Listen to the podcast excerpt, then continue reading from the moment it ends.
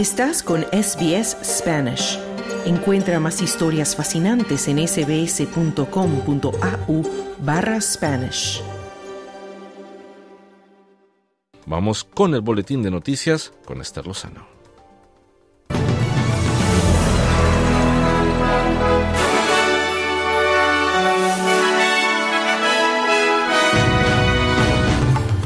Israel lanza una redada contra el hospital Nasser de Gaza. Se intensifican las peticiones para que el fundador de Wikileaks, Julian Assange, sea devuelto a Australia. Y el gobierno de Nicolás Maduro expulsa de Venezuela la Oficina de Derechos Humanos de las Naciones Unidas. Estos son los titulares del viernes 16 de febrero.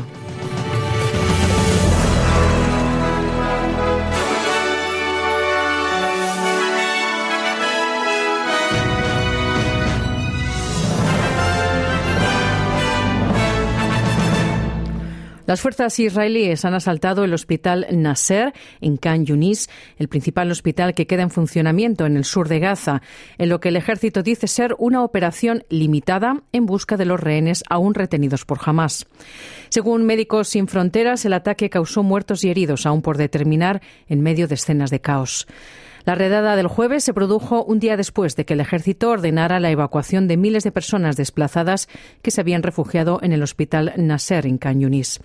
La ciudad del sur ha sido el principal objetivo de la ofensiva de Israel contra Hamas en las últimas semanas.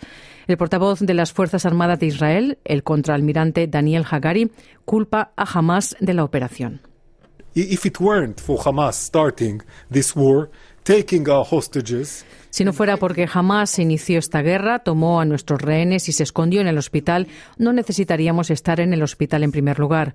Jamás inició esta guerra, Israel pondrá fin a esta guerra, decía el portavoz de las Fuerzas Armadas de Israel.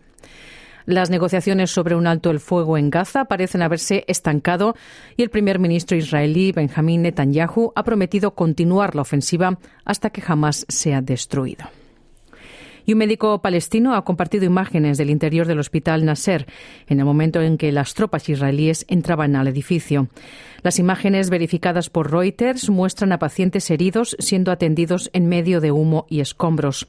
El doctor Mohamed Ahara dice que a la gente se le ha ordenado que abandone el hospital, pero están demasiado aterrorizados para salir.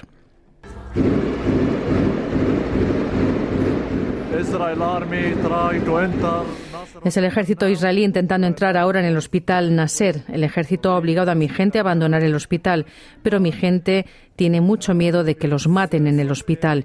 Y también tienen demasiado miedo para salir porque el ejército israelí ha rodeado el hospital y no podemos salir, decía el doctor Mohamed Arara.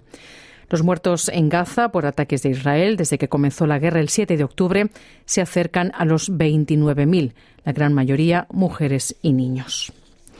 Y un alto funcionario de Asuntos Exteriores dice que los críticos de UNRWA, la agencia de ayuda de la ONU para los refugiados palestinos, han exagerado las acusaciones de mala gestión de la agencia porque quieren verla disuelta.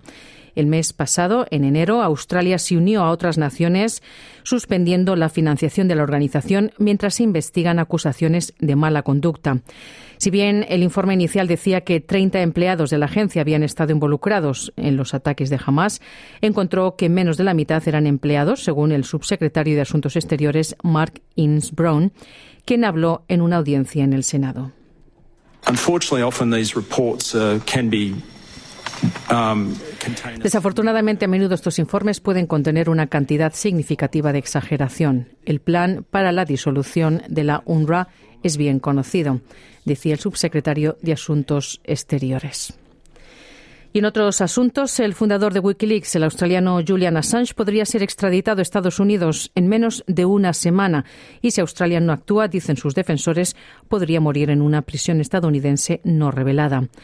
Su esposa dice que no tiene esperanzas de que su próxima audiencia de apelación, que podría ser la última en Gran Bretaña, tenga éxito. Stella Assange dice que su marido morirá si es extraditado a Estados Unidos, donde se le busca por la divulgación de archivos diplomáticos y militares clasificados hace más de una década. Julian will be put in a hole if he is extradited. Julián será metido en un hoyo si es extraditado. No hay duda sobre eso.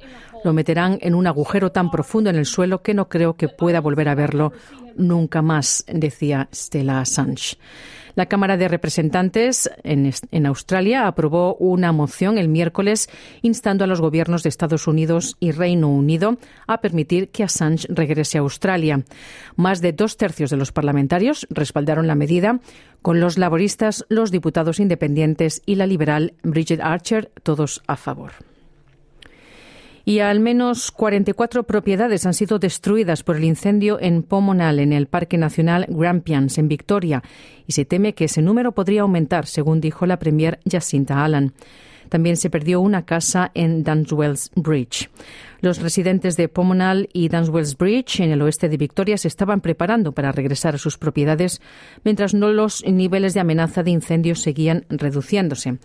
La diputada local en McKinley dice que evaluaciones adicionales revelaron que el número de casas perdidas en Pomonal era mayor de lo que se pensaba inicialmente y las autoridades de Nueva Gales del Sur están tratando de tranquilizar al público sobre su exposición al asbesto o amianto, después de que se haya encontrado el material peligroso en mantillo para jardines en cientos de lugares.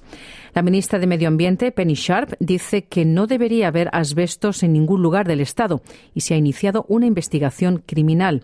Sharp dice que están trabajando estrechamente con la Autoridad de Protección Ambiental con Safe Work y otras agencias y también han creado un grupo de trabajo intergubernamental. Anteriormente, el premier Chris Minns reconoció que las autoridades todavía están tratando de comprender el alcance del problema, que por el momento tiene cientos de sitios potencialmente afectados. Pero el director ejecutivo de la Autoridad de Protección Ambiental, Tony Chappell, dice que la gente debería entender que el riesgo de la exposición al mantillo y a las partículas de asbestos es pequeño. New South Wales Health um, advised very clearly that bonded asbestos, if undisturbed, el Departamento de Salud de Nueva Gales del Sur advierte muy claramente que el amianto adherido, si, si, no se toca, no presenta un riesgo significativo. Obviamente, en diferentes contextos puede verse alterado y siempre lo tomamos en serio y trabajamos rápidamente para remediarlo y eliminarlo. Pero la comunidad puede estar segura de que pueden seguir con sus vidas y que no enfrentan un riesgo significativo decía el director ejecutivo de la Autoridad de Protección Ambiental de Nueva Gales del Sur. Y la oposición dice estar preocupada por el estado de la economía australiana, cuya tasa de desempleo asciende al 4,1%. La Oficina Australiana de Estadísticas publicó el jueves los datos más recientes sobre el desempleo, con una tasa de desempleo superior al 4% por primera vez en dos años. El Banco de la Reserva pronostica que el desempleo podría alcanzar el 4,4% a finales de año. El líder de la oposición, Peter Dutton, dijo a Channel 9 que el Partido Laborista debe hacer más para mejorar la economía general de Australia. Si no tienes trabajo, los recortes de impuestos no te importan en absoluto. Así que estoy realmente preocupado respecto hacia dónde se dirige la economía, decía Peter Dutton. Y un jefe del Consejo Territorial del Territorio del Norte está acusado de malversar los ingresos por derechos de las personas indígenas al canalizar millones de dólares hacia su propia empresa minera mientras los lugareños viven en la pobreza. Mark Hewitt es el director ejecutivo de Anindialka Lounge Council, que es responsable de gestionar las regalías de la mina de manganeso más grande del mundo en Grooty Island, que se encuentra en alta mar, pero que aún forma parte del territorio. La Oficina Nacional de Auditoría de Australia descubrió que 24 millones de dólares, lo que equivale al 50% de las regalías mineras del 2021-2022, se invirtieron en Winchelsea Mining, de propiedad conjunta y operada por Hewitt. Como parte del informe de mayo del 2023, los auditores hicieron 15 recomendaciones, 14 de las cuales fueron acordadas por el Consejo. Y nos vamos ya al exterior. El Parlamento griego aprobó un proyecto de ley que permite el matrimonio civil entre personas del mismo sexo. El proyecto de ley aprobado el jueves otorga a las parejas del mismo sexo el derecho a casarse y adoptar niños y llega después de décadas de campaña de la comunidad LGBTQI por el matrimonio igualitario en el país socialmente conservador. Grecia se convierte así en el primer país cristiano ortodoxo que permite este tipo de uniones. Y nos vamos a Latinoamérica. El gobierno de Nicolás Maduro ha expulsado de Venezuela a la Oficina de Derechos Humanos de las Naciones Unidas, que se instaló en el país en 2019 y a la que acusó de bufete particular de golpistas y terroristas. El anuncio fue realizado este jueves por el canciller venezolano Iván Gil. Razón por lo cual solicita que el personal adscrito a esta oficina abandone el país en las siguientes 72 horas hasta tanto rectifiquen públicamente ante la comunidad internacional su actitud colonialista, abusiva y violadora de la Carta de las Naciones Unidas. Era el canciller venezolano Iván Gil.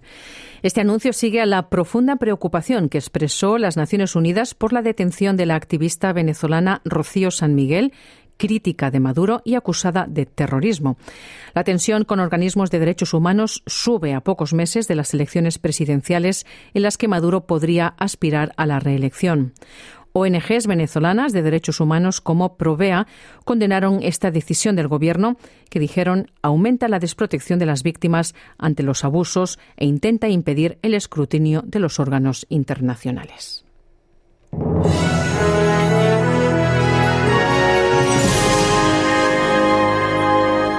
Y en los pronósticos del estado del tiempo para esta tarde, Perth presenta nubes y claros con 29 grados de máxima. Adelaide, soleado y 31 grados. Melbourne, sol y 25 grados. Canberra, lloviznas y 27 de máxima. Brisbane, lluvia y 29 grados. Sydney, lluvias intermitentes con 27 de máxima. Y Wollongong, lluvia con 25 grados. Hasta aquí el boletín de noticias de SBS Audio. Te invitamos a continuar en sintonía para no perderte nuestro programa. Mañana otro boletín a la una. Muy buenas tardes.